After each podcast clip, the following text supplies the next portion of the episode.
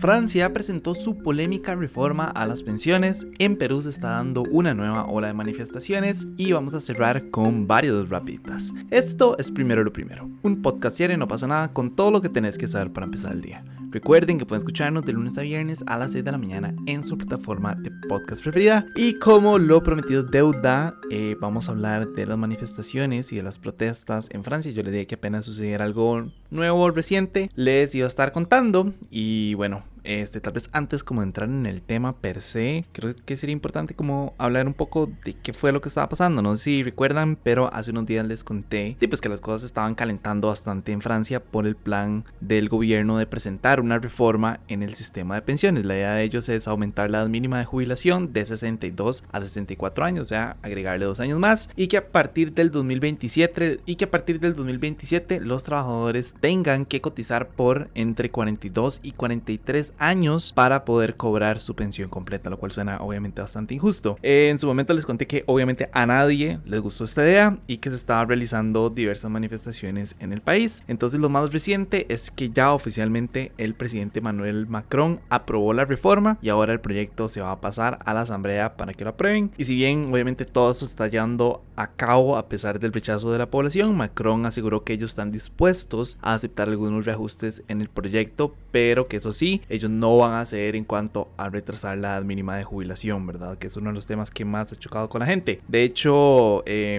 tengo entendido que uno de los reajustes que hicieron fue que las pensiones mínimas del Estado pasaran de 950 a 1200 euros al mes a partir del 2023 y que esto va a empezar a aplicar para personas tanto que ya estén jubiladas como personas que se van a jubilar en un futuro. Entonces, siento que es un cambio, ¿verdad? Como bastante positivo, pero bueno, eso no cambia, ¿verdad? O sea, que le suban uno la pensión no cambia el hecho de que van a tener que trabajar dos años más o tener que pasar 42, 43 años de la vida de uno y pues cotizando, ¿verdad? significa que uno tiene que empezar a trabajar porque la edad de jubilación es a partir de los 62, o sea, va a ser, bueno, mentira, va a ser de los 64 años, ¿verdad? Entonces, si uno tiene que cotizar por 43 años, significa que uno va a tener que empezar a trabajar y a cotizar como de los 21, ¿verdad? Y eso es no, en la economía y la inflación que estamos viendo actualmente, eso no es una realidad para la gran mayoría de personas, ¿verdad? Muchas personas todavía están desempleadas, entonces, entre más pasen los años de desempleo o más tarde empiecen a trabajar y ya cotizar. Y pues, pero va a ser para un futuro, ¿verdad? Entonces hay como, hay como muchos temas, ¿verdad? Pero sí, el siguiente paso es que a partir del 6 de febrero la Cámara Baja de la Asamblea va a estar debatiendo el proyecto para que luego pase a la Cámara Alta. Eso sí, como ya les había comentado, Macron en realidad perdió su mayoría absoluta dentro del plenario, entonces va a tener que buscar acuerdos con las demás bancadas, especialmente porque ya los partidos de izquierda y los opositores de Macron, que son la extrema derecha, ya ellos dijeron que no van a votar a favor del proyecto. Curiosamente, es las dos contrapartes, ¿verdad? Están en contra del proyecto, tanto la extrema derecha como la izquierda. Curioso que encontraran un punto medio. Eh, pero sí, por su parte, los ocho principales sindicatos convocaron una nueva jornada de protestas el 31 de enero, bueno, a partir del 31 de enero. Y sí, yo estaba hablando este tema con con mi hermano el fin de semana. Yo le estaba contando, ¿verdad?, que era lo que estaba pasando en Francia y él, me, él se rió y me hace como, qué curioso, ¿verdad? Porque en Costa Rica la de jubilación es muchísimo más alta que esta. Francia tiene una de las edades de jubilación más bajas de toda Europa eh, y a hacer este aumento creo que lo va a poner junto como con España, si no me equivoco, una edad de jubilación pues bastante sea, como no, relativamente alta, sino como intermedia, ¿verdad? Pero en Costa Rica la edad de jubilación es altísima, ¿verdad? Y a nosotros nos siguen metiendo, nos siguen metiendo años y nadie parece como levantar un dedo en cuanto al tema, ¿verdad? especialmente cuando consideramos que, ah, cuando consideramos que todos nos reímos, ¿verdad? De esa situación y yo también me río mucho cuando uno dice como, ay, es que la caja está quebrada, yo nunca voy a recibir pensión, entonces yo ya no me preocupo por eso y lo bromeé, ¿verdad? En el, en el episodio anterior, pero es una realidad como como deep, es muy probable que uno no reciba una pensión, ¿verdad? O al menos una pensión digna. Entonces es como, madre, qué desesperante y qué desalentador trabajar por los próximos 43 años, ¿verdad? Para después recibir una remuneración que ni siquiera me da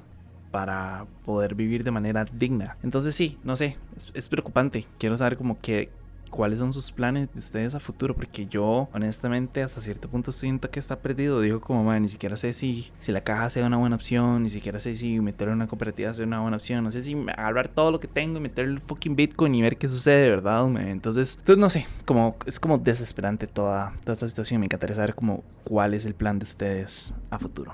Pero bueno, ya que hablamos de manifestaciones, en Perú se está viviendo una nueva jornada de manifestaciones antigubernamentales que han desembocado en violencia y daños a la infraestructura. Por ejemplo, los manifestantes han quemado diversos puestos fronterizos con Bolivia. Uno fue en la oficina de la Superintendencia Nacional de Aduanas y de Administración Tributaria, que es un puesto de migraciones en Yucuyo, cerca de Bolivia, y el Centro Binacional de Atención en Frontera de Desaguadero, que, en el que está en el departamento de Puno, que está en la frontera con Bolivia. Y no solo eso, también se han incendiado oficinas del Servicio Nacional de Sanidad Agraria y de la Policía Nacional. Incluso por ahí leyendo que en La Joya se mantuvo como rehén a un policía dentro de la estación. Eh, también he estado viendo que diversos periodistas han estado denunciando ataques. Creo que fue La República, el diario La República y la emisora RPP. Eh, ellos denunciaron que varios de sus periodistas fueron asaltados y también golpeados durante la cobertura de las manifestaciones. Ahí está leyendo el caso de uno que estaba transmitiendo un video del teléfono y pasó una persona y, nada más le robó el teléfono. Y curiosamente, el maestro es un idiota, ¿verdad? Porque le lo asaltó justamente en un momento en el que todo el mundo estaba haciendo transmisiones. Entonces todas las cámaras de los otros medios nada más lo volvieron a apuntar a él. Y en lo que el mae iba corriendo, el, el, señor gritó algo así como, ah, eso sí lo graban, ¿verdad?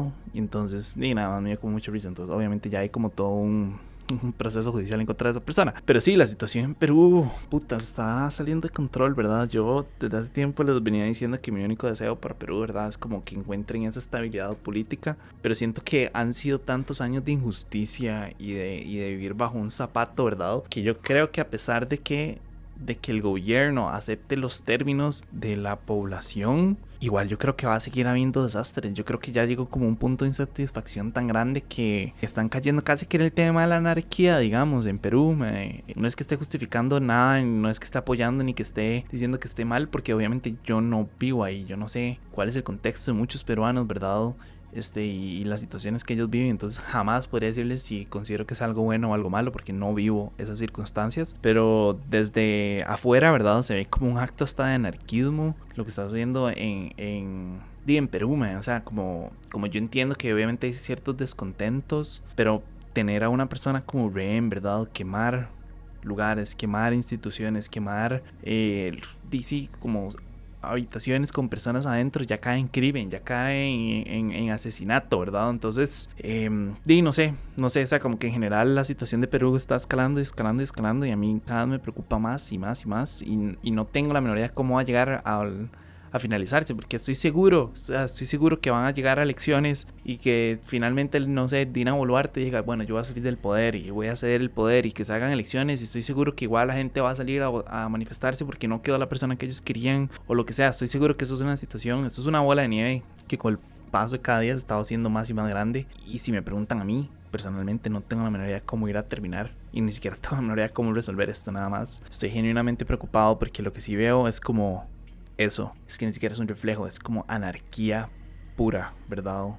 Y obviamente es súper preocupante. Eh, pero bueno, ahora sí eh, cerremos con las rapiditas. Prometo hacerlas rápido, Natalie, perdón, y a todas las personas que nos escuchan.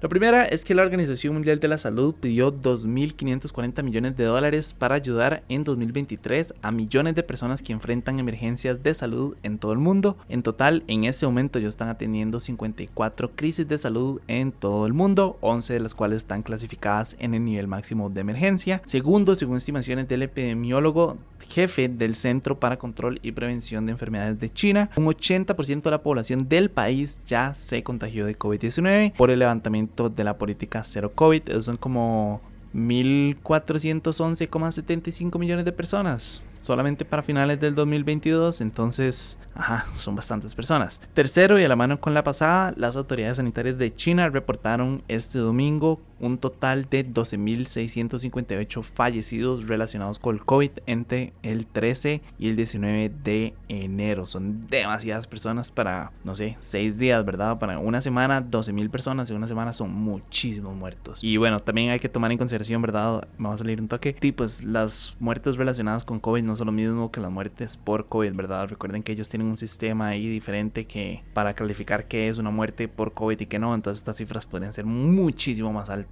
Eh, y bueno, ya por último, el Ministerio de Seguridad Pública de Panamá reveló que en lo que va del mes de enero, al menos 14.235 migrantes han cruzado el Darién de camino a los Estados Unidos. De hecho, actualmente hay cerca de 1.016 migrantes irregulares, en su mayoría haitianos, cruzando el Darién justo en este momento. Entonces, eh, nada, se viene una oleada bastante grande, ¿verdad? A través de Costa Rica, ya la hemos estado viviendo. Pero bueno, se mantiene esta oleada de migrantes a través del país que están buscando pues una mejor calidad de vida. Pero bueno, eso fue todo por hoy. Su apoyo hace posible primero lo primero. Recuerden que pueden apoyarnos en patreon.com slash no pasa nada oficial. Y para los que nos están escuchando por Spotify, eh, la pregunta de hoy es, ¿ustedes creen que el sistema de pensiones de su país es justo, sí o no? Hago una pregunta internacional porque sé que hay muchas personas que nos escuchan desde otros países, ¿verdad? Entonces quería saber cuál es la opinión de todos ustedes, porque no voy a decir como ustedes creen que el sistema de Costa Rica es justo o no, porque sería como cerrar demasiado las, las respuestas. Entonces, no sé, quiero saber como a nivel global, ¿verdad? si ustedes consideran que